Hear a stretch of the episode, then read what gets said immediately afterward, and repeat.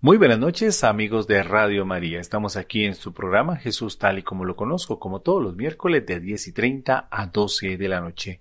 Hoy los acompañamos.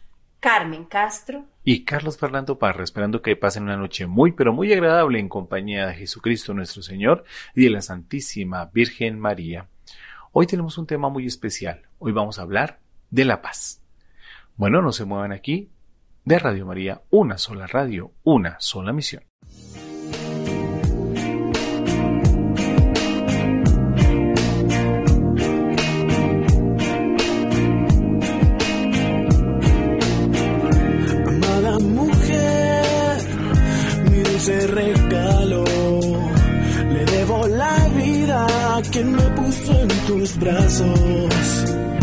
Amada mujer, bendición del cielo.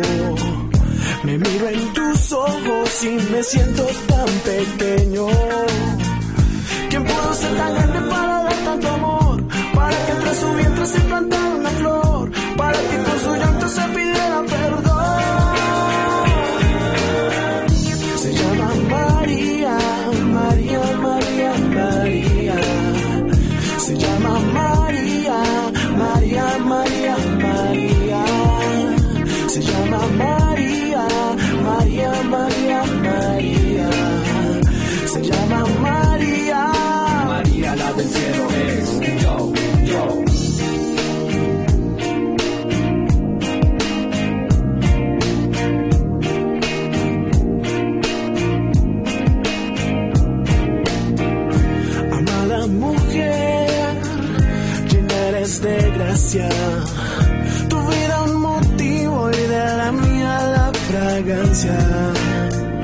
Amada mujer, bendición del cielo.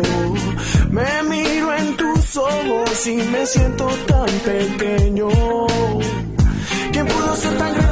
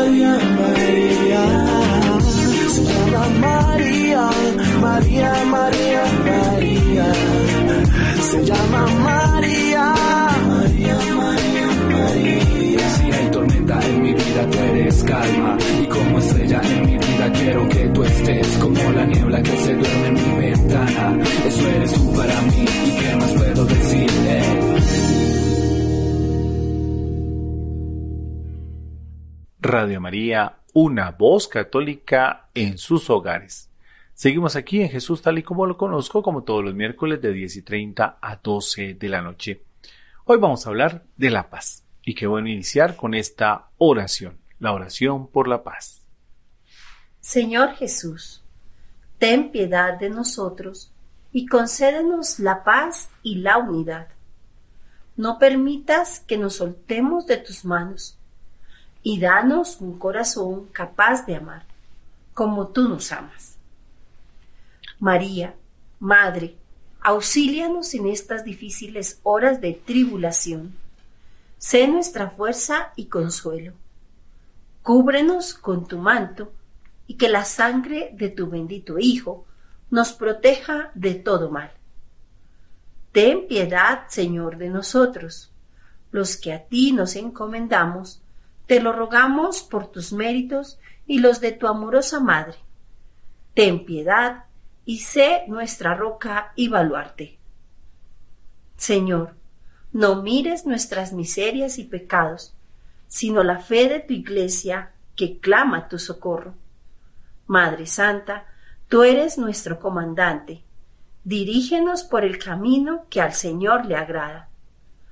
Danos, Señora, a las armas necesarias para hacer de este mundo un espacio de amor misericordioso, donde ningún hermano sufra. Te lo rogamos, Señor, por la intercesión de María Santísima, por sus méritos te lo pedimos, a ti que vives y reinas por los siglos de los siglos. Amén. Amén. Vamos a iniciar este tema de la paz hablando de la paz interior. Este texto que vamos a leer a continuación es tomado de la página escatholic.net. La paz interior. En un mundo lleno de nervios y de tensiones, es una gran alegría encontrarse con personas que irradian paz a su alrededor. Como cristianos debemos ser hombres que irradiamos la paz del Señor. Este texto es escrito por el padre Nicolás Swisser. Una cualidad de los cristianos me parece ser, dice el padre Nicolás, o por lo menos debería ser, la paz interior. Es importante sobre todo para la mujer. Así puede ser el centro del hogar en torno al cual gira la vida familiar. La auténtica madre ha conquistado e irradia una profunda paz. ¿Y nosotros? ¿Hasta qué punto hemos conquistado eso? Me parece que a muchos nos cuesta adquirir y conservar esa actitud. Tal vez nos dejamos presionar demasiado por las exigencias de la vida, de la casa, de los hijos, de la economía. Al volver del trabajo ya no quedan fuerzas para mantener la calma, dominar los nervios e irradiar la paz. Qué gozo es encontrarse con personas que irradian serenidad y paz. Solo con entrar en su espacio vital uno experimenta su tranquilidad que da profundidad a su vida. Son centros de paz en un mundo agitado. Nos recuerdan que las penas pasan y los triunfos se desgastan con el tiempo, y que lo único importante es vivir la realidad cotidiana tal como viene, sin dejar que nada sacuda los pilares de nuestra serenidad. El hombre de hoy no conoce la paz del corazón porque ha perdido la brújula. Está confundido y desorientado ante los grandes interrogantes de la existencia. Por eso no es capaz de llevar una vida conyugal estable, asumir con dignidad cualquier compromiso serio. En lugar de una vida ordenada y armónica, vive con estrés permanente, en actitud de dispersión, fuga y evasión. En una vida así, es imposible encontrar serenidad y paz. Paz con Dios. Según San Agustín, paz es tranquilitas ordinis, el sosiego por ajustarse al orden establecido por Dios. Para que pueda tener paz interior, debo haber conquistado la paz con Dios, saberme y sentirme hijo querido del Padre y entregarme filialmente a Él. El segundo aspecto es la paz con los hombres. Quien se sabe en paz con Dios puede lanzarse a la ardua tarea de buscar paz con los hombres, meta tan necesaria como difícil en la vida conflictiva que llevamos. En ese horizonte tormentoso me toca a mí fomentar la paz y hacerla posible en mi pequeño entorno que los que viven en contacto conmigo sepan que nada tienen que temer de mí, que no me vean como un rival, sino como un amigo, no como un obstáculo para su carrera, sino como una ayuda en su camino. Paz conmigo mismo. La paz más difícil es la paz consigo mismo. La división más profunda es la del propio yo. Por culpa del pecado, estamos divididos por dentro en algo así como una guerra civil ambulante. Conflictos entre el alma y cuerpo, hombre viejo y hombre nuevo, voluntad e instintos, razón y sentimientos, ángel y bestia, no aceptarme a mí mismo, rechazar mi pasado, no admitir mis debilidades, ser intransigente conmigo mismo. Todo eso hace imposible la paz. Y es difícil estar en paz con Dios y los demás si en mí mismo no hay unidad. Bien lo sabe el demonio. Por eso procura de todas maneras sembrar la inquietud y la división en las almas. Porque un alma intranquila es un alma dispuesta a dejarse ganar por la tristeza y a replegarse sobre sí misma. Mi armonía natural es la condición para mi santidad. Tomemos en serio por eso la presencia del Espíritu Santo en nuestra alma y pidámosle que realice la obra de nuestra sanación y purificación natural. Tenemos que luchar por conquistar la calma interior, la serenidad del alma, la paz del corazón. Que la Santísima Virgen, Reina de la Paz, nos ayude a todos a transformarnos en hombres y mujeres llenos de armonía y paz en este mundo lleno de odio, de discordias y de guerras. Paz con el mundo entero y con toda la creación. Paz cristiana que ama la naturaleza, porque es obra de Dios, y se encuentra a gusto en el mundo, porque es la casa del Padre Dios. Paz que todo lo abarca y todo lo lleva hacia su destino final en el corazón de Dios. Hay algunas preguntas que podemos hacer para reflexionar sobre este primer aspecto, esa paz interior. Y es si realmente aporto paz y tranquilidad a los demás aquellos que están al lado mío, en mi familia, con mis amigos, en mi trabajo, en mis actividades, en la universidad. ¿Será que cuando llego la gente realmente siente que aporto esa paz y esa tranquilidad? También debemos preguntarlo si conozco mis conflictos interiores y de pronto eso es lo que no hace que esté en paz de pronto tantas historias y mapas mentales que me hago día tras día, minuto a minuto en, mi interior, y eso hace que entre en conflicto con diferentes cosas. Y por último, si realmente, a nivel de la oración, le pido al Espíritu Santo ese fruto de la paz. Muy buenas preguntas para reflexionar, muy buenas preguntas para iniciar este programa sobre la paz. Ahora vamos a, leer otro artículo de la página servicio católicohispano.wordpress.com que se llama también La Paz Interior y es tomado de la carta de San Francisco de Sales a la abadesa de Puits de Orbe en 1605. Hay que vivir con paz y en todo siempre. Si tenemos una pena interior o exterior, debemos recibirla con paz. Si nos llega una gran alegría, hay que recibirla con paz, sin estremecimientos por ello. Si hay que huir de un mal, que sea con paz, sin turbarnos de no hacerlo. Así podríamos caer y hundir dando facilidad al enemigo para matarnos. Si hay que hacer el bien, hagámoslo con paz. Pues si nos apresuramos, cometemos muchas faltas. Hasta la penitencia hay que hacerla con paz, decía un penitente. Mi amargura se me volvió paz. Hagamos tres cosas, mi queridísima hija, y tendremos paz. Tengamos la recta intención de querer en todo el honor de Dios y su gloria.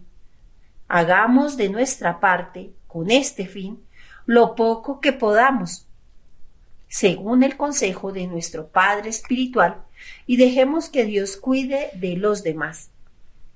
Quien tiene a Dios por objeto de sus intenciones y lo hace, puede, lo puede. No tiene por qué atormentarse ni turbarse ni temer. No, no. Dios no es tan terrible para con los que ama. Se contenta con poco porque sabe bien que no tenemos mucha sabiduría. Mi querida hija, que en la escritura se llama nuestro Señor Príncipe de la Paz, por tanto, allí donde Él es el dueño absoluto, todo está en paz. Pero también es cierto que antes de traer la paz a un lugar, trae la guerra, separando al corazón y al alma de sus más queridos, cercanos y ordinarios afectos, como son el desmesurado amor de sí mismo, la confianza en sí mismo, la complacencia en sí mismo y otros afectos semejantes. Cuando nuestro Señor nos separa de estas pasiones tan queridas y acariciadas, parece que nos desuella el corazón en vivo, por lo que sentimos mucha amargura, y casi no se puede impedir que se resista uno con toda el alma, porque esa separación es dolorosa. Sin embargo, esa resistencia del espíritu es con paz, y aunque agobiados por la pena, nuestra voluntad sigue resignada ante la de nuestro Señor y la tenemos allí, clavada a su divino beneplácito y sin dejar nuestra tarea y nuestros trabajos, sino haciéndolos con mucho ánimo. Esto era entonces la carta de San Francisco de Sales a la abadesa de Puig de Orbe en 1605, hablando de la paz interior. También el Papa Francisco en el año 2020, en abril, nos explica en qué consiste la verdadera paz interior. El Papa Francisco destacó durante la audiencia general de, este, de ese miércoles que el verdadero equilibrio interior surge de la paz de Cristo y advirtió que frecuentemente el significado de la palabra paz puede ser mal entendida o trivializada. El verdadero shalom y el verdadero equilibrio interior surgen de la paz de Cristo, que proviene de su cruz, y genera una nueva humanidad encarnada en una infinita lista de santos y santas, inventivos, creativos, que han ideado nuevas formas de amar.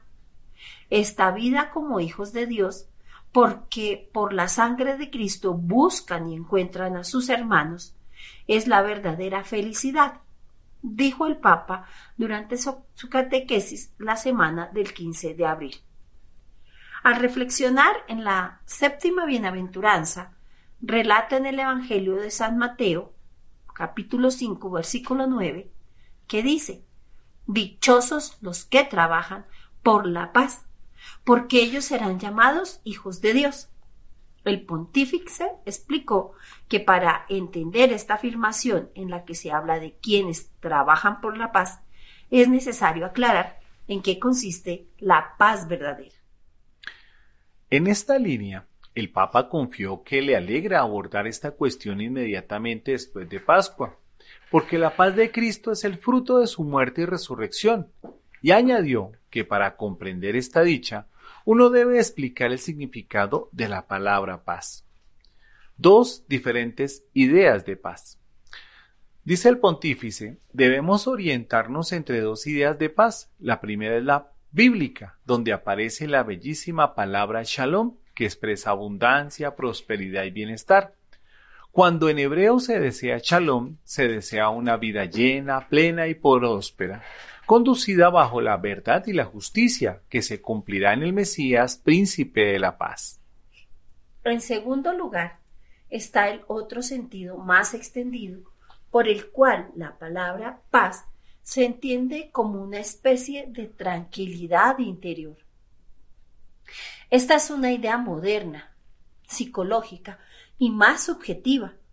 Se piensa generalmente que la paz es tranquilidad, armonía, equilibrio interior, y añadió que este segundo significado es incompleto y no puede ser absolutizado, porque la inquietud en la vida puede ser un momento importante de crecimiento, mientras que puede ocurrir que la tranquilidad interior corresponda a una conciencia domesticada y no a una verdadera redención espiritual. Muchas veces el Señor debe ser un signo de contradicción, sacudiendo nuestras falsas certezas para llevarnos a la salvación. describió el Papa, quien invitó también a recordar que el Señor entiende que su paz es diferente a la humana, cuando dice, les dejo la paz, les doy mi paz, no como la del mundo, yo se las doy del Evangelio según San Juan. Preguntémonos, ¿cómo da la paz el mundo? Si pensamos en los conflictos bélicos, las guerras normalmente terminan de dos maneras, con la derrota de una de las dos partes o con tratados de paz. Solo podemos esperar y rezar que siempre se tome esta segunda vía. Sin embargo, debemos considerar que la historia es una serie infinita de tratados de paz negados por guerras sucesivas o por la metamorfosis de esas mismas guerras de otras maneras o en otros lugares, expresó. De este modo, el Papa reiteró que en la actualidad existe una guerra en pedazos, que se lleva a cabo en múltiples escenarios y de diferentes maneras. Al menos debemos sospechar que en el contexto de la globalización construida sobre todo por intereses económicos, la paz de algunos corresponde a la guerra de otros. Esta no es la paz de Cristo. Por ello el Papa Francisco cuestionó cómo da su paz el Señor Jesús y citó la carta de San Pablo a los Efesios, capítulo 2, versículo 14, en que el apóstol describe que la paz de Cristo es hacer de dos uno solo, eliminar la enemistad y reconciliarse.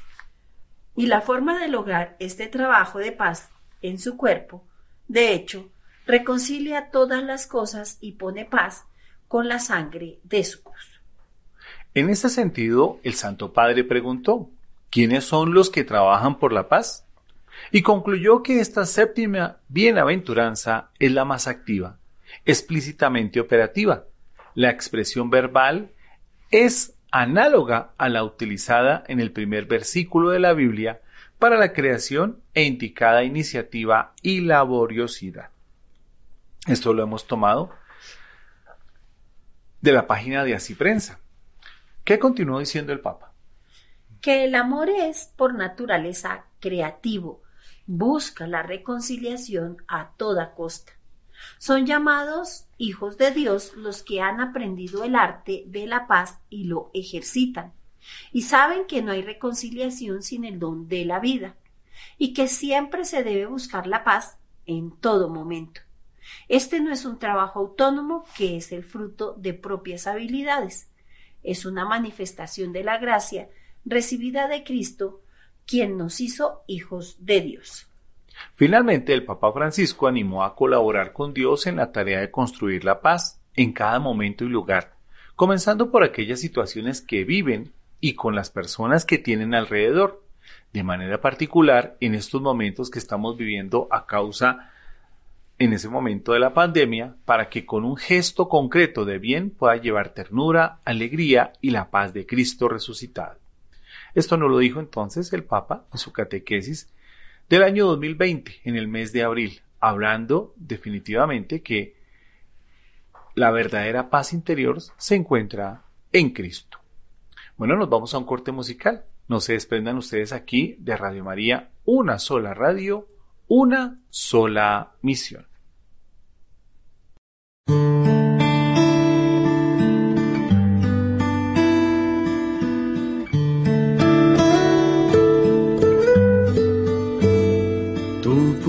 Pureza el timón de mi vida, transparencia virginal. Que tus manos escondan las mías. Bajo tu manto celestial. Oh María, Madre de Dios, oh María,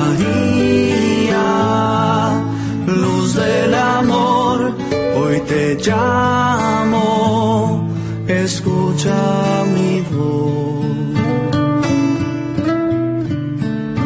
de tus manos.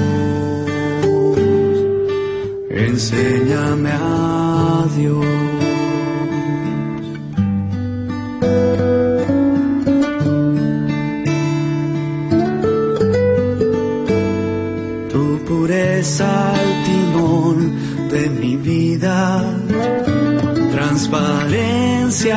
Virginal.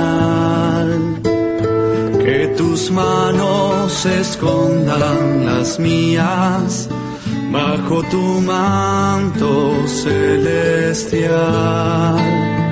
Oh María, Madre de Dios, oh María, luz del amor, hoy te escucha mi voz. De tus manos,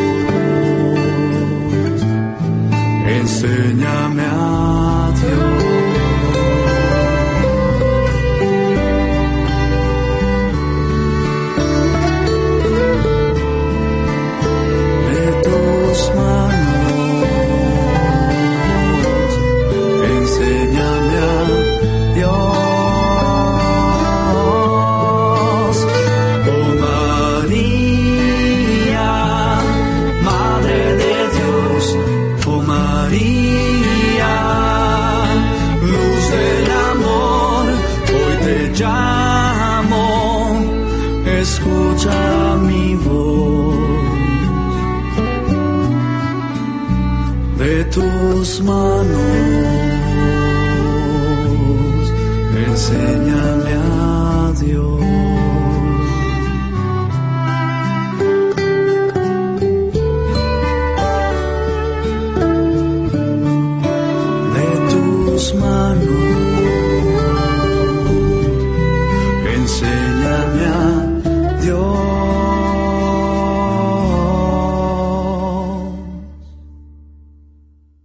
Radio María Colombia, una voz católica en sus hogares. Seguimos aquí en su programa Jesús tal y como lo conozco, hablando del tema de la paz. Y en este momento vamos a tomar un artículo de la página catolicidad.com hablando de la paz de Cristo. Este es el don precioso que Cristo nuestro Señor, que había sido profetizado como el príncipe de paz, nos vino a traer por su encarnación. La paz fue el tema constante de su predicación, la despedida última y el primer saludo después de su pasión. La paz que es la reconciliación entre un Dios ofendido y el hombre que reconoce sus pecados. La paz que es la redención del hombre caído que quiere levantarse y librarse de las cadenas, de sus vicios. La paz que es la amistad con nuestro Dios, fuente del verdadero consuelo, de dulzura y de gozo. Reflexionemos por qué los tiempos lo exigen y por qué nos damos cuenta de nuestro extravío. ¿Qué hemos hecho con esa bendita paz que Dios nos trajo? ¿Dónde la tranquila paz de las almas, de las familias y los pueblos en una humanidad que se dice cristiana?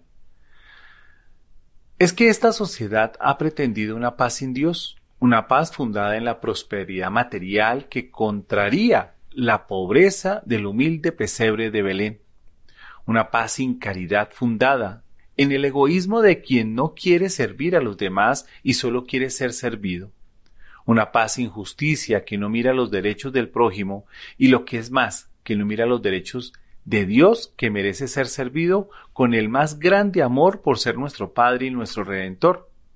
Deberíamos todos estar alegres, pero la tristeza y el dolor y la desesperación abate a esta generación que no ha sabido o no ha querido aceptar la condición para alcanzar esa tan deseada paz prometida por Dios. Esa paz se promete solo a los hombres de buena voluntad. Al contrario de esa buena voluntad que todo cristiano debería de tener, reina en el mundo la insinceridad que parece ser la condición indispensable para el progreso de los individuos y de las naciones, de lo cual ya se lamentaba hace seis décadas el padre Pío XII. El estigma que nuestra época lleva estampada en la frente, causa de su disgregación y decadencia, es la tendencia cada vez más clara a la insinceridad. Esta insinceridad hoy parece casi elevada a sistema y realizada al grado de una estrategia en donde la mentira, el desvirtuar la palabra y los hechos y el engaño se han convertido en las clásicas armas ofensivas que algunos esgrimen con maestría, orgullosos de su habilidad. Es imposible poder alcanzar la paz como producto de la mentira, de la hipocresía y de la voracidad. Así no pueden venir más que odios y discordias, o al menos la fría indiferencia de quienes no saben llevar a Dios en su corazón. Esta falta de sinceridad, de buena voluntad, llega hasta el punto que viene a ser como parte integrante de la técnica moderna en el arte de formar la opinión pública, de dirigirla, de someterla al servicio de la propia política, resueltos como están a triunfar, cueste lo que cueste, en las luchas de intereses y opiniones, de doctrinas y de hegemonías. No hay paz porque se desfigura la verdad abiertamente, y en su lugar se propone la falsedad y el odio juntamente con la ambición como principios básicos. Realmente, esta generación no ha sabido entender el mensaje de nuestro Señor en su humilde cuna de Belén. Nuestro Señor vino despreciando el mundo, y esta generación quiere servir a Dios y al mundo, que son contrarios. Nuestro Señor nos viene a enseñar el camino de la humildad, pero el hombre se ha vuelto arrogante, un ser autónomo, desafiante de la autoridad divina, porque su, a su real fisionomía de criatura que tienen origen y destino en Dios, se ha sustituido con el falso retrato de un hombre autónomo en la conciencia legislador, incontrolable de sí mismo, irresponsable hacia sus semejantes y hacia el complejo social, sin otro destino fuera de la tierra, sin otro fin que el goce de los bienes finitos y sin otra norma que la satisfacción indisciplinada de sus concupiscencias. Este, esto que le hemos leído de la página catolicidad.com ha sido tomado del Papa Pío XII de la Navidad de 1949 si nos damos cuenta, este texto leído parece que fuese también de, esta, de este tiempo, donde no ha cambiado, o mejor dicho, se ha vuelto más compleja esta situación. Y continúa el texto diciendo, el hombre así no puede tener paz, porque no hay peor insensatez que confiar solo en sí mismo, olvidando que el hombre es limitado, que está envuelto en mil miserias que lo hacen absolutamente dependiente de Dios. El hombre, el humilde, entiende bien esto, porque mira su pequeñez y se entrega con plena confianza a la grandeza, bondad y poder de Dios.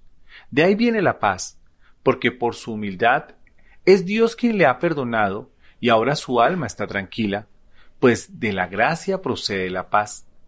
Es necesario, pues, para que tengamos paz y que esta paz sea completa, que exista el orden de todos los elementos, porque según San Agustín, la paz consiste en la tranquilidad del orden, orden para Dios, orden entre los hombres y orden dentro de nosotros mismos. Estos tres órdenes están intrínsecamente unidos. Si se rompe el orden para con Dios, los estados se atribuyen la suprema fuente del derecho y se creen los únicos jueces.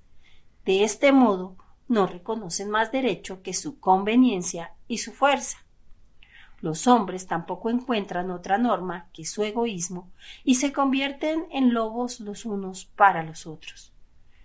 Roto el orden para con Dios, tampoco encontramos motivos para ordenar nuestras pasiones sometiéndolas al dictado de la razón.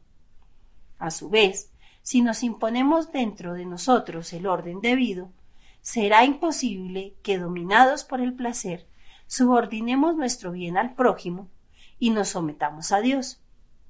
Cristo vino a restablecer la paz completa y por lo tanto esos tres órdenes nos reconcilió con Dios, nos enseñó a amar a nuestros hermanos y nos enseñó a sacrificarnos por el bien ajeno, Él que murió por el bien común. En segunda de Tesalonicenses, capítulo tercero, versículo 16 nos dice, Volvamos pues los ojos a Cristo, el único del que procede la paz genuina, y que el mismo Señor de la paz nos conceda vivir en paz siempre y donde quiera. Este texto es importantísimo porque de una u otra manera eh, nos hace ver que todo tiene un orden, así como lo decía San Agustín y que no podemos estar en paz con nosotros mismos y no estar en paz con los demás. O no podemos estar entonces en paz con Dios y no en paz con nosotros mismos. Todo tiene un orden y ese orden está desde esa perspectiva.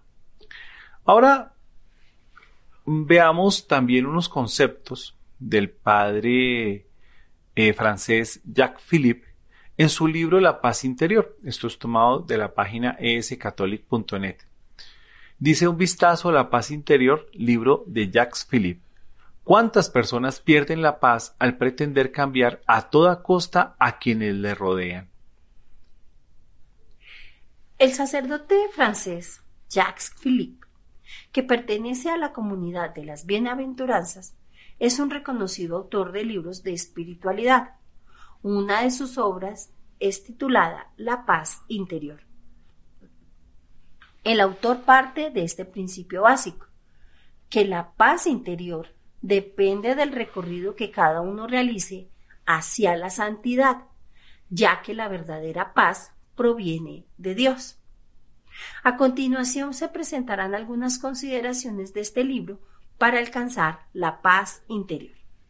Una de ellas es el hecho de conseguir y conservar la paz interior, imposible sin la oración, debiera ser considerado como una prioridad para cualquiera. Otra es, si su alma está agitada y turbada, la gracia de Dios actuará con mayor dificultad. Y continúa, continúan estas consideraciones. Dios es el Dios de la paz no habla ni opera más que en medio de la paz, no en la confusión ni en la agitación. Nos inquietamos y nos alteramos pretendiendo resolver todas las cosas por nosotros mismos, mientras que sería mucho más eficaz permanecer tranquilos bajo la mirada de Dios y dejar que Él actúe en nosotros con su sabiduría y su poder infinitamente superiores. El hombre que se aferra a algo, que quiere salvaguardar su dominio sobre alguna porción de su vida, para administrarlo a su, a su conveniencia, sin abandonarlo radicalmente en manos de Dios, hace un cálculo muy equivocado, se carga de preocupaciones inútiles y se expone a la inquietud de perderlo. Una condición necesaria para la paz interior es lo que podríamos llamar la buena voluntad. También se la podría llamar limpieza de corazón. Es la disposición estable y constante del hombre que está decidido a amar a Dios sobre todas las cosas, que en cualquier circunstancia desea sinceramente preferir la voluntad de Dios a la propia que no quiere negar conscientemente cosa alguna a Dios. La paz interior no solo es la condición del combate espiritual, sino que suele ser lo que está en juego. Frecuentemente el combate espiritual consiste precisamente en eso, en defender la paz interior contra el enemigo que se esfuerza por arrebatárnosla. A veces sentimos más preocupación y angustia por el sufrimiento de un amigo o de un niño que por el nuestro. En sí es un hermoso sentimiento, pero no debe ser motivo de desesperación. ¿Cuántas personas pierden la paz al pretender cambiar a toda costa a quienes le rodean? Tenemos que razonar así. Si el Señor no ha transformado todavía a esa persona, no ha eliminado de ella tal o cual imperfección, es que la soporta como es. Espera con paciencia el momento oportuno, y yo debo actuar como Él. Tengo que rezar y esperar pacientemente. Si hacemos un esfuerzo de discernimiento y de búsqueda de la voluntad de Dios, el Señor nos hablará por distintas vías. Y entonces tomaremos nuestra decisión en paz. Sin embargo, puede ocurrir que el Señor no nos responda. Eso es completamente normal. En ocasiones nos deja simplemente libres. A veces tiene sus razones para no manifestarse. Hay personas que a toda costa tratan de obtener la respuesta, multiplican las reflexiones, las plegarias, abren, abren, la Biblia diez veces para buscar en el texto la luz deseada, y todo ello les inquieta y angustia aún más. Sin embargo, no consiguen ver con mayor claridad. Si el Señor nos deja así, en medio de la incertidumbre, debemos aceptarlo tranquilamente. Realmente este vistazo de la paz interior del libro de Jacques Philippe, pues a mí me llama la atención una de ellas que la leímos. Dice que cuántas personas pierden la paz al pretender cambiar a toda costa a quienes les rodean. Y esto nos hace pensar a nosotros que muchas veces, eh, por ejemplo, en, en las relaciones sentimentales entre los novios, y de pronto el novio o la novia se da cuenta que pues la persona con la que de pronto pretende casarse, pues tiene un mal genio, o de pronto tiene, le gusta tomar mucho, o de pronto va, y de pronto piensa que con el tiempo va a cambiar, ¿sí? Y trata por todos los medios de hacerlo cambiar. Pero realmente ahí no está el, digámoslo así, el, el, significado de, esa, de, esa, de ese cambio realmente nosotros son los que tenemos que mirar cómo a través de la oración podemos llegar a transformar a la otra persona y obviamente con mi propio comportamiento. De hecho, esa es una realidad muy común, no solamente a nivel personal, en todos los aspectos. Si hablamos en el trabajo, nosotros quisiéramos que ciertas personas se comportaran de cierta manera. Si hablamos de nuestra comunidad en donde hacemos servicio, comunidad parroquial o en donde estemos haciendo un servicio, muy seguramente queremos que ciertas personas se comporten de una manera diferente y sufrimos por el comportamiento de esas personas, pero no tenemos la paciencia, como nos dice ahí, que tiene Dios hasta que sea el momento de que esa persona logre el cambio. Bueno, vamos entonces aquí con esta oración que pues siempre viene al contexto del tema de la paz. Señor, hazme un instrumento de tu paz. Que allá donde haya odio, yo ponga el amor. Que allá donde haya ofensa, yo ponga el perdón. Que allá donde haya discordia, yo ponga la unión. Que allá donde haya error, yo ponga la verdad. Que allá donde haya duda, yo ponga la fe. Que allá donde haya desesperación, yo ponga la esperanza, que allá donde haya tinieblas, yo ponga la luz, que allá donde hay tristeza, yo ponga la alegría. Oh Señor, que yo no busque tanto ser consolado, cuando consolar, ser comprendido, cuanto comprender, ser amado, cuanto amar, porque es dándose como se recibe es olvidándose de sí mismo como uno se encuentra a sí mismo, y es perdonando como se es perdonado, y es muriendo como se resucita a la vida eterna. Autoridad atribuida, a San Francisco de Asís. Bueno, nos vamos entonces a un corte musical, no se desprendan aquí de Radio María, una voz católica en sus hogares.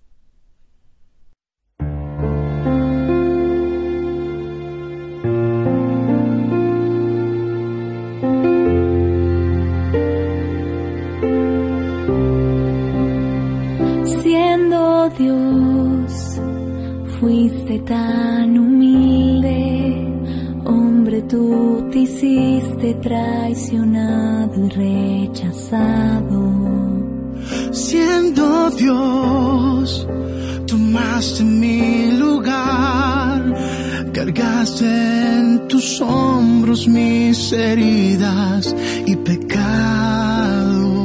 Fue por mí,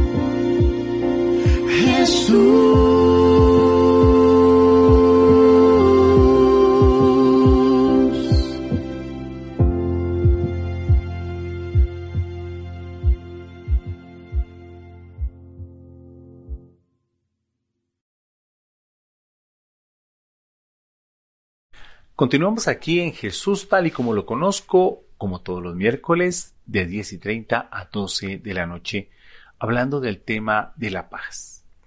En estos primeros bloques de programa hemos hablado de la paz interior, de la paz de Cristo, que la paz que Cristo nos da. Y ahorita vamos a hablar de la teología de la paz como un proyecto alternativo de la vida personal y comunitaria. Esto es tomado de un escrito de Juan Pablo Arce Espinosa, eh, publicado en la revista de la Universidad de La Salle en el año 2017, en su numeral número 32, con el título Una teología de la paz como proyecto alternativo de vida personal y comunitaria, en su página 103 a 114. En una época marcada por el enfrentamiento, la inseguridad, la violencia, asumir el desafío de construir paz representa un proyecto alternativo de vida, personal que es a la vez que comunitario. Para que haya paz en medio de nuestros entramados sociales, es necesario que el corazón de cada persona se aquiete y proponga vivir la dinámica de la fraternidad y el encuentro. En vistas a esto es que nuestro artículo propone indagar en la comprensión de una teología de la paz. La entenderemos como proyecto alternativo de vida que pone acentos en el bienestar y en la práctica de la justicia. la verdad y la relacionalidad pública. Vivimos en una época compleja. Eso no lo puede dudar nadie. Es la época marcada por el paradigma y el estilo de vida tecnocéntrico, del tener y acumular más. La persona vale en cuanto posee más y la dignidad se sustenta en la transacción monetaria. El paradigma y el estilo de vida promovido por el economicismo se acentúa en fuertes relaciones de poder, de destrucción anticipada de la vida de los pobres y también del ecosistema en el cual se desarrolla el pasar cotidiano. Así lo hace notar Katia Araujo en el año 2009, cuando comenta que el dinero es un poder, es un recurso de poder. El dinero en cuanto recurso de poder instrumentalizado, según lo recogido, define el curso de los acontecimientos a despecho de si quien lo instrumentaliza tiene o no el derecho de su lado. En otras palabras, la historia, marcada por relaciones de poder económico en su mayoría, es escrita por los que detentan el instrumento de transacción. Así lo había hecho notar antes el filósofo Walter Benjamin en el año 2009 cuando en la doceava tesis sobre la historia recordada de la ideología del progreso se nutre de la imagen de los antepasados esclavizados y no del ideal de los nietos liberados. Y el poder supone enfrentamiento constante, ya que es adicción y dependencia. El poderoso legitima su estatus y el dominado ve que las posibilidades se hacen angostas, como sostiene Luis Oro en el 2006. Es un hecho que el poderoso en su momento de éxtasis se eleva por sobre el orden establecido y desafía las convenciones. Pero como todo deleite, el del poderoso también es breve, a pesar de sus promesas de eternidad.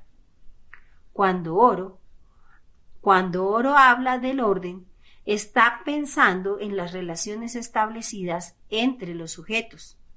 Y si las relaciones de poder acentúan las diferencias, es un hecho que la consecución de la paz no es lograda. Mientras haya lágrimas en los ojos de los antepasados esclavizados, no podremos pensar ni construir una nueva historia como nietos liberados.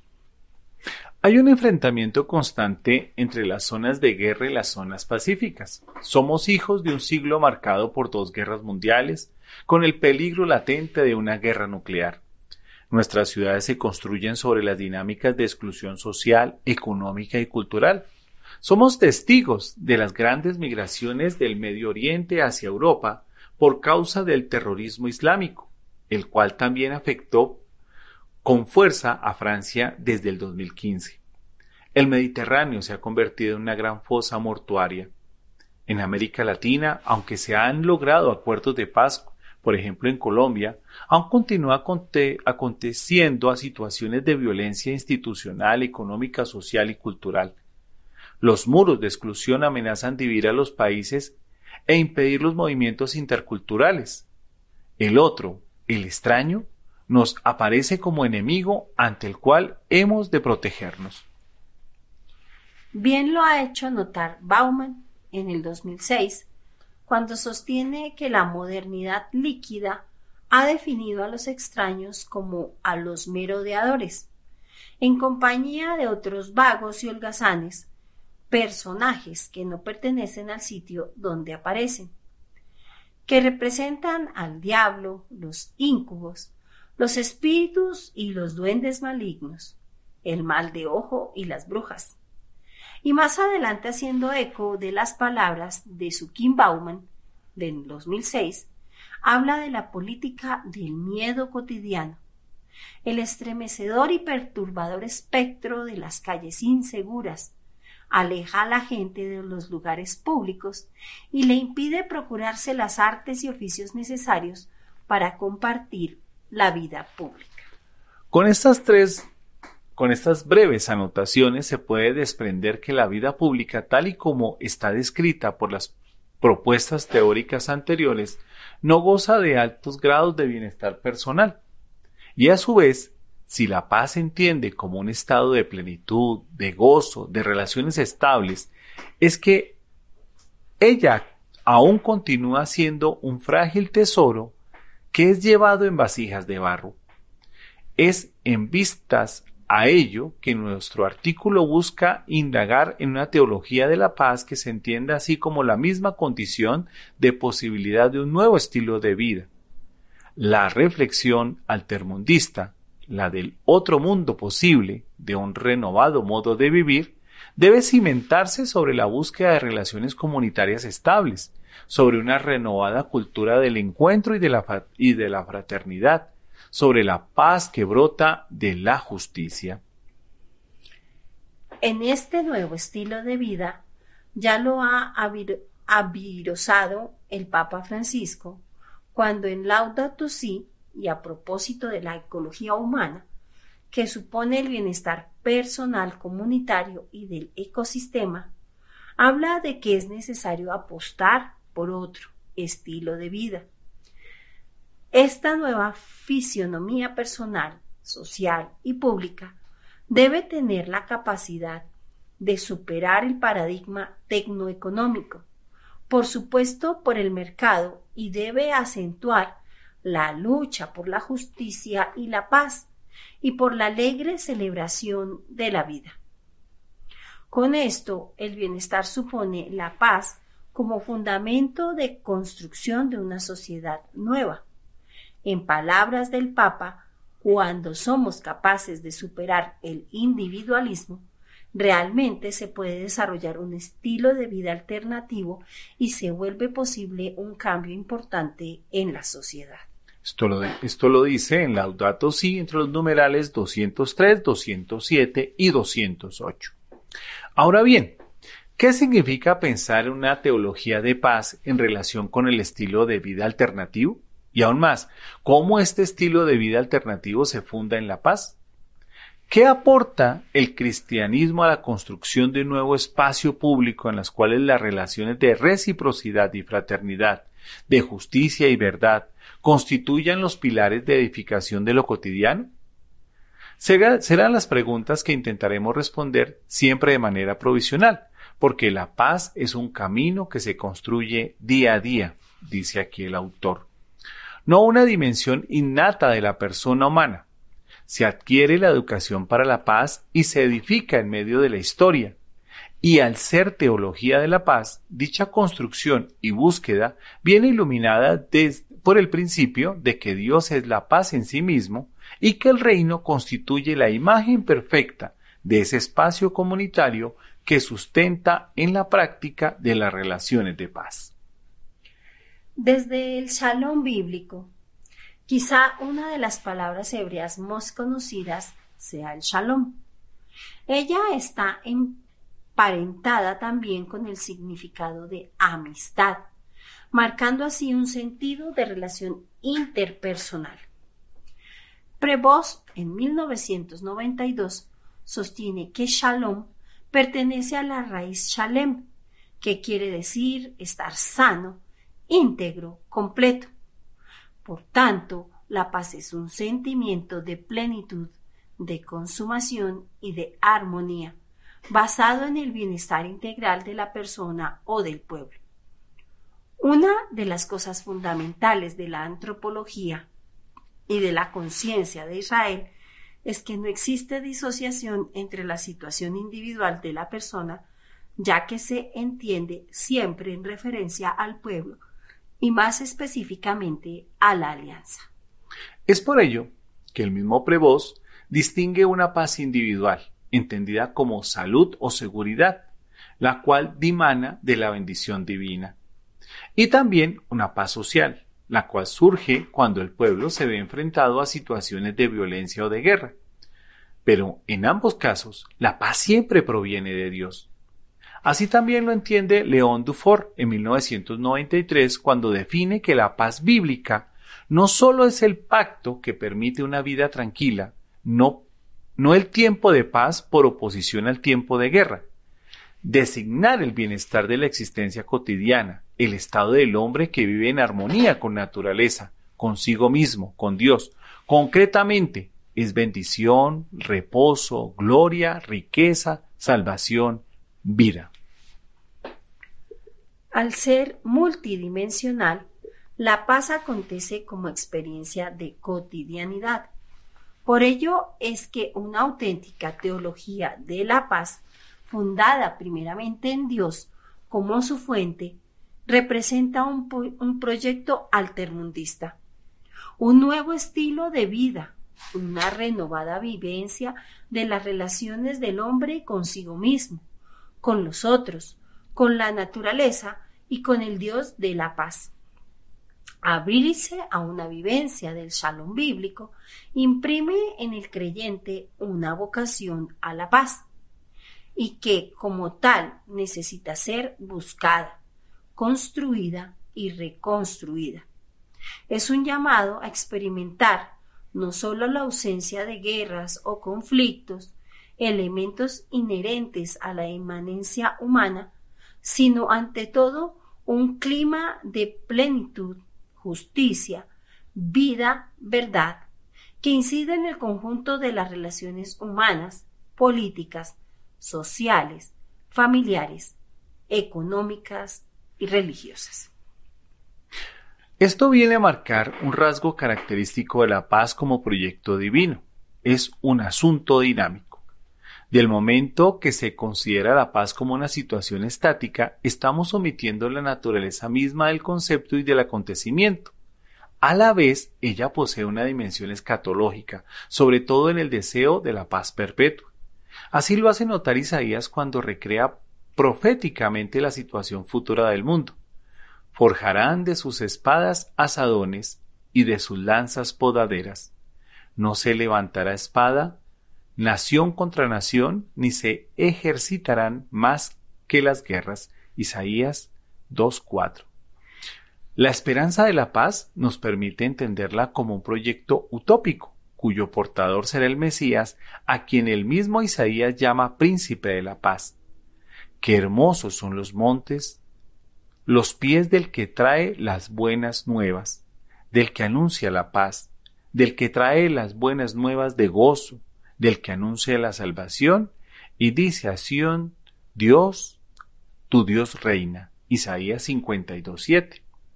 El Mesías ha sido ungido por el Espíritu de la paz y la comunica desplazándose por el mundo, con lo cual vuelve a marcar el carácter dinámico de la paz. Felices los que trabajan y construyen estados de paz.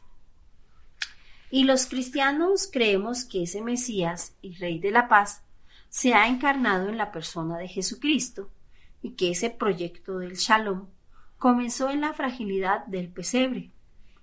La vulnerabilidad humana es así espacio para construir y dar la paz al mundo. Es interesante esto porque la lógica de Dios acontece justamente en el poder entendido como servicio y no como lógicas de dominación, como nos percatamos al inicio del artículo. Dios es donación gratuita de sí mismo y de su paz. Este es el centro medular del sermón de la montaña. Felices los que trabajan por la paz, porque ellos serán llamados hijos de Dios en Mateo 5, versículo 9. Así como el anuncio sobre los montes del trabajo por la paz marca la dinámica de la experiencia, Tamayo en el 2012 recuerda que esto tiene carácter activo, crítico y alternativo. Jesús no rehuye el conflicto ni lo edulcora, sino que lo asume y lo canaliza por la vía de la justicia. Por ello es que la paz anunciada en el monte no se reduce a una expectativa metahistórica o privada, sino que posee connotaciones sociopolíticas y cósmicas. El trabajo por la paz, lo que Paul Ricoeur en 2006 llama los estados de la paz, así sostiene el filósofo francés.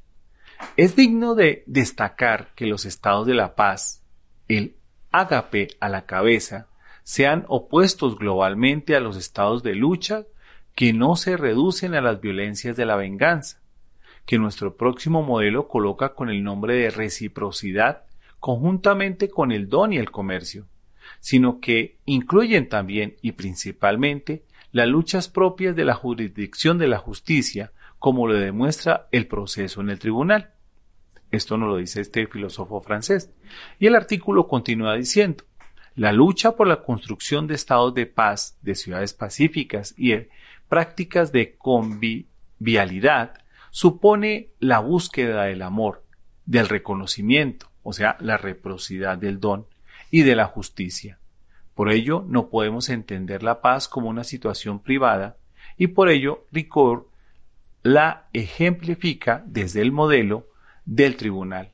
Acontece como una práctica sociopolítica, pública o cultural en torno a la práctica de la paz, es por ello que las bienaventuranzas representan el modelo paradigmático del nuevo estilo de vida propuesto por Dios en Jesús de Nazaret.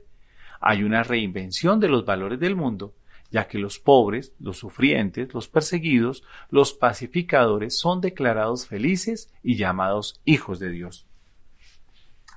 Ahora bien, la fe cristiana debe ser consciente que la construcción de la paz y de los estados y espacios en los cuales ella se encarna, no representa un trabajo exclusivo de las comunidades cristianas, sino que es un esfuerzo de todo el género humano, a la vez que ella representa un trabajo interdisciplinar. Así lo hace notar Juan Noemí en 1993 cuando comenta que hoy en día la teología que se haga sobre la paz se condena a la insignificancia, si se contenta y abastece de su propia tradición intrateológica. Aún más, me atrevo a decir que una teología que responda a su propio imperativo de inteligencia, hoy en día y en referencia al problema de la paz, tiene que confrontarse con la discusión interdisciplinaria surgida en la de Peace Una teología de la paz asume la construcción y la búsqueda de espacios en los cuales levantar los pirales de la justicia y la vivencia de un nuevo paradigma vital. La construcción implica el reconocimiento de que la paz se dibuja, se traza a lo largo de caminos aún no andados, de manera de saber saltar abismos y fronteras que dividen y excluyen. La paz, don de Dios, impulsa a los creyentes a vivir la dinámica de la salida proponiendo desde el reino y su justicia una nueva forma de encarar la vida. Bueno, nos vamos al último corte musical. No se desprendan ustedes aquí de Radio María, una sola radio, una sola misión.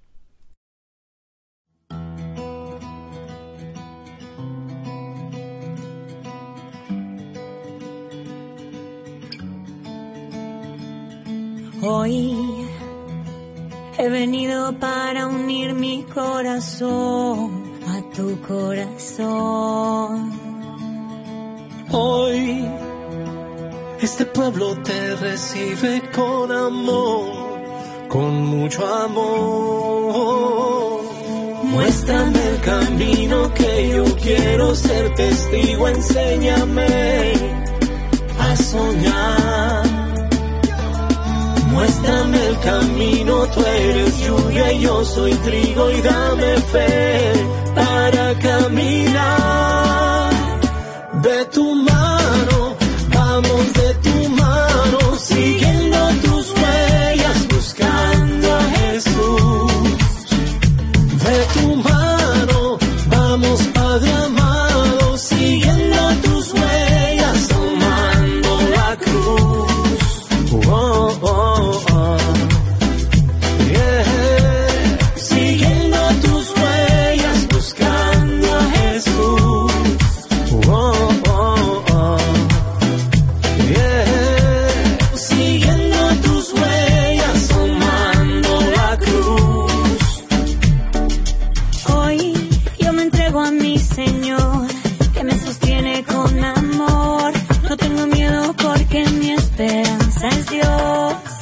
Muéstrame el camino que yo quiero ser testigo, enséñame a soñar. Muéstrame el camino, tú eres lluvia y yo soy trigo y dame fe para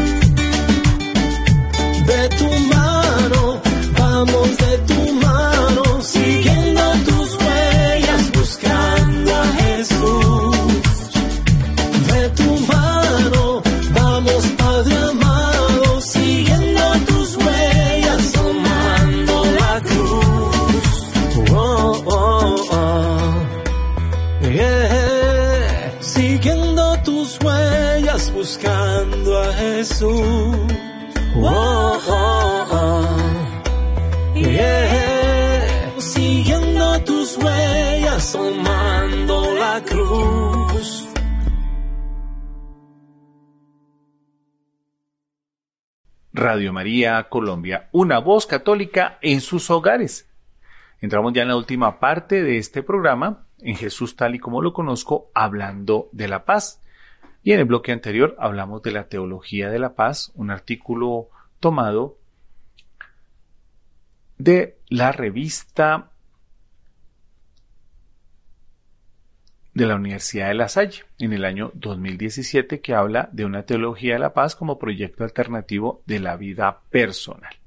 Entonces, veníamos hablando del tema de la paz como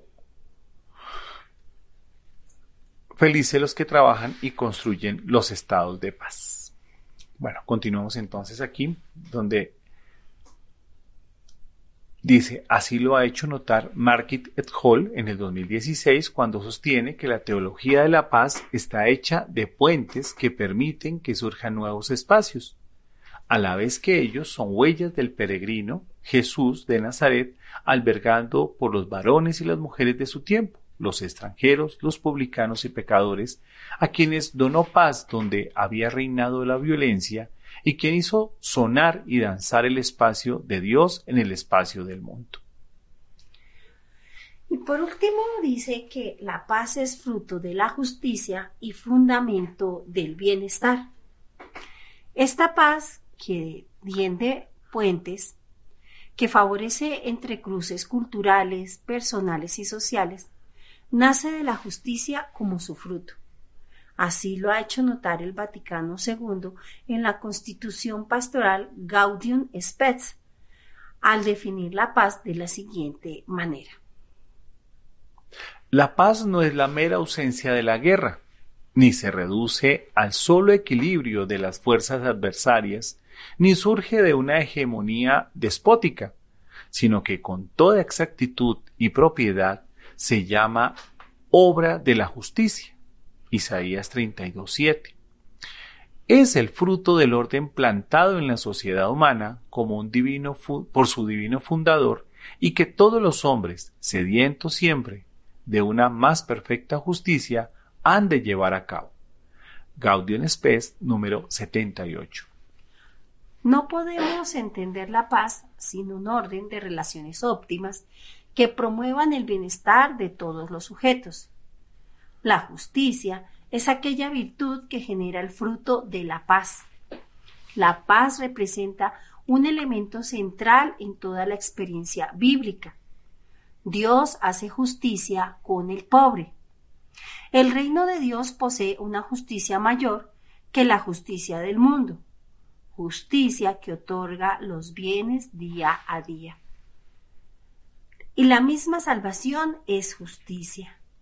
Esta justicia de Dios que provoca la paz representa por ende una experiencia social, política, cósmica, en relación con la actualidad de la paz en la teología práctica.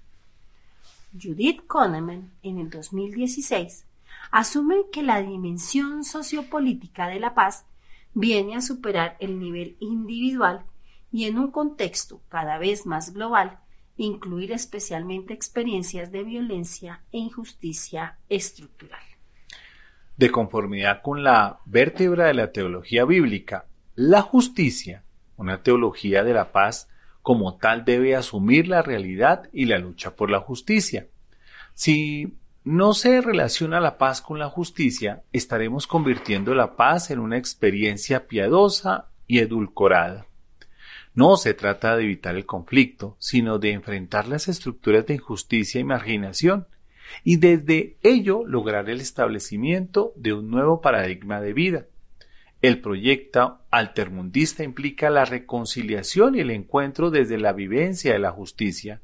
Es por ello que Juan Noemi, en 1993, reconoce como la paz es pues un permanente desafío y no se deja como una cosa acabada y terminada, sino que es real y objetiva en la medida en la que la busca renovadamente. Esta búsqueda, y respondiendo a nuestro contexto latinoamericano, implica tareas no menores, nuestro espacio geocultural se compone de entrecruces de vivencias propias, de comunidades tradicionales y populares, aborígenes y urbanas. Ellas buscan la justicia y la paz como fundamentos del bienestar. Y Razábal en el 2013, a propósito de esto, recuerda que, con respecto al estar bien, contamos con paradigmas, paradigmas autóctonos y mestizos. En cada familia y cada vecindario abundan saludos espontáneos. Que te vaya bien, estás bien. Después recuerda cómo cada comunidad indígena posee códigos simbólicos para expresar esta síntesis entre fraternidad, belleza y bienestar. Así, por ejemplo, los quechuas, al sur de América Latina, conocen el sumac causai o el bien vivir. Los mayas hablan del nahual, la fuerza espiritual a favor de la tierra viva. Los mapuches en el sur de Chile y de Argentina expresan esta síntesis y sensibilidades en el kume flem, estar en armonía, y en el kume mongen, vivir bien. Finalmente, la comunidad afroamericana habla del axi, extendido como una energía fundante. Todas estas experiencias nos hablan de la paz como plenitud del humano, tanto a nivel individual, pero sobre todo como experiencia comunitaria. Hay en esas expresiones tradicionales de cada pueblo una multidimensionalidad que pone en contacto al sujeto consigo mismo, con los otros, con la naturaleza y también con Dios. Y estas experiencias fundan la práctica de la paz, la construcción de espacios animados por ellas.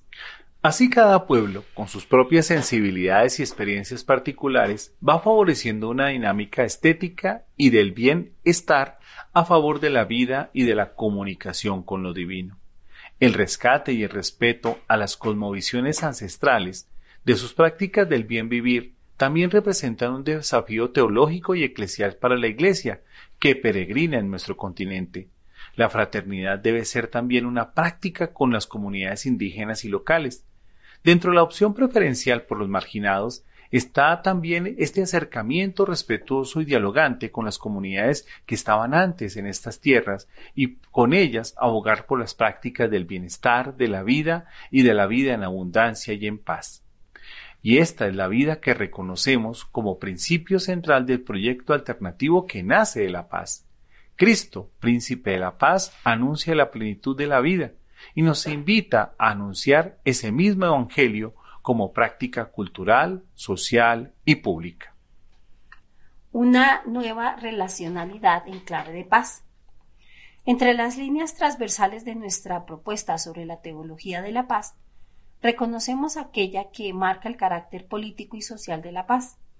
Además, si consideramos la paz como proyecto y estilo alternativo de vida, la paz representa una nueva relacionalidad desde la perspectiva.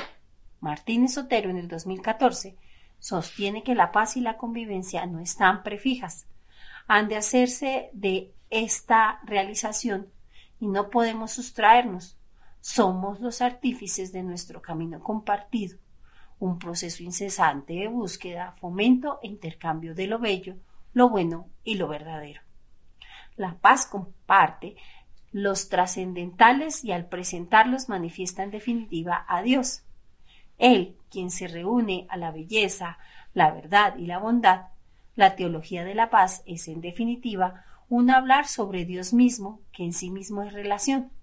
Personas divinas, Padre, Hijo y Espíritu, viven en comunión. Y dicha comunión se comunica en la historia de la salvación. Por ello, por la fe, sostenemos que nuestras relaciones y sobre todo las fraternas y las fundadas en la paz llevan la marca de las relaciones trinitarias. Bueno, hasta aquí les hemos compartido este texto con relación al, al artículo publicado en la revista de la Universidad de La Salle en el año 2017 sobre una teología de la paz. Los hemos acompañado en la noche de hoy Carmen Castro y Carlos Fernando Parra, esperando que hayan pasado una noche muy, pero muy agradable en compañía de Jesucristo nuestro Señor y de la Santísima Virgen María. No se desprenden aquí de Radio María, una sola radio, una sola misión.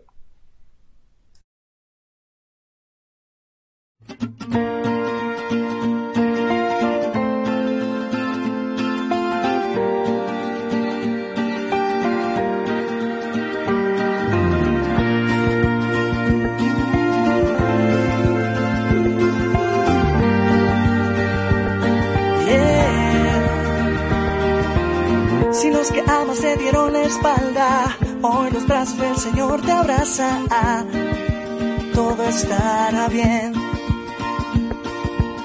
Si no tienes para pagar la casa, el sueño del oro y la plata, todo estará bien.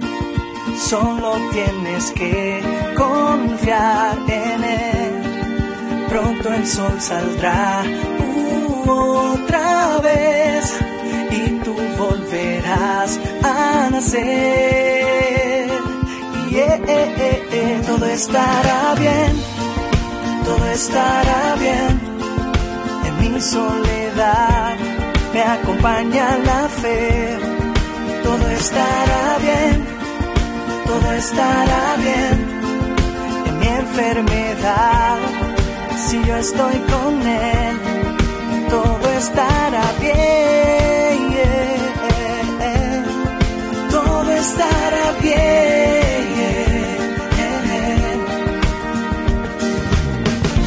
miras al espejo y no te gusta, y no te gusta lo que ves. Eres única y bella así como tú eres. Si para vivir ya no tienes razones, en Jesús encontrarás millones. Todo estará bien, solo tienes que confiar en Él pronto el sol saldrá otra vez volverás a nacer. Y eh, eh, eh, todo estará bien, todo estará bien. En mi soledad me acompaña la fe. Todo estará bien, todo estará bien. En mi enfermedad si yo estoy con Él, todo estará bien. Estará bien. Solo tienes que confiar en Él. Pronto el sol saldrá otra vez. Tu propósito encontrarás tú vas a